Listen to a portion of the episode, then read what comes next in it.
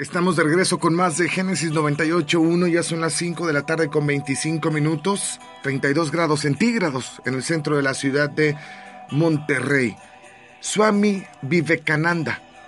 Él nos explica en pocas palabras cómo seguir una idea y materializar en nuestra realidad todos los objetivos que nos hayamos fijado. Vivekananda nos regala las claves de la realización y nos comparte. Toma una idea Convierte esa idea en tu vida. Piensa en esa idea. Sueña con esa idea. Vive esa idea.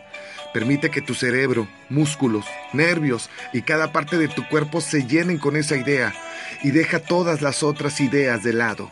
Ese es el camino de la realización. Swami Vivekananda. Vamos a un corte y regresamos.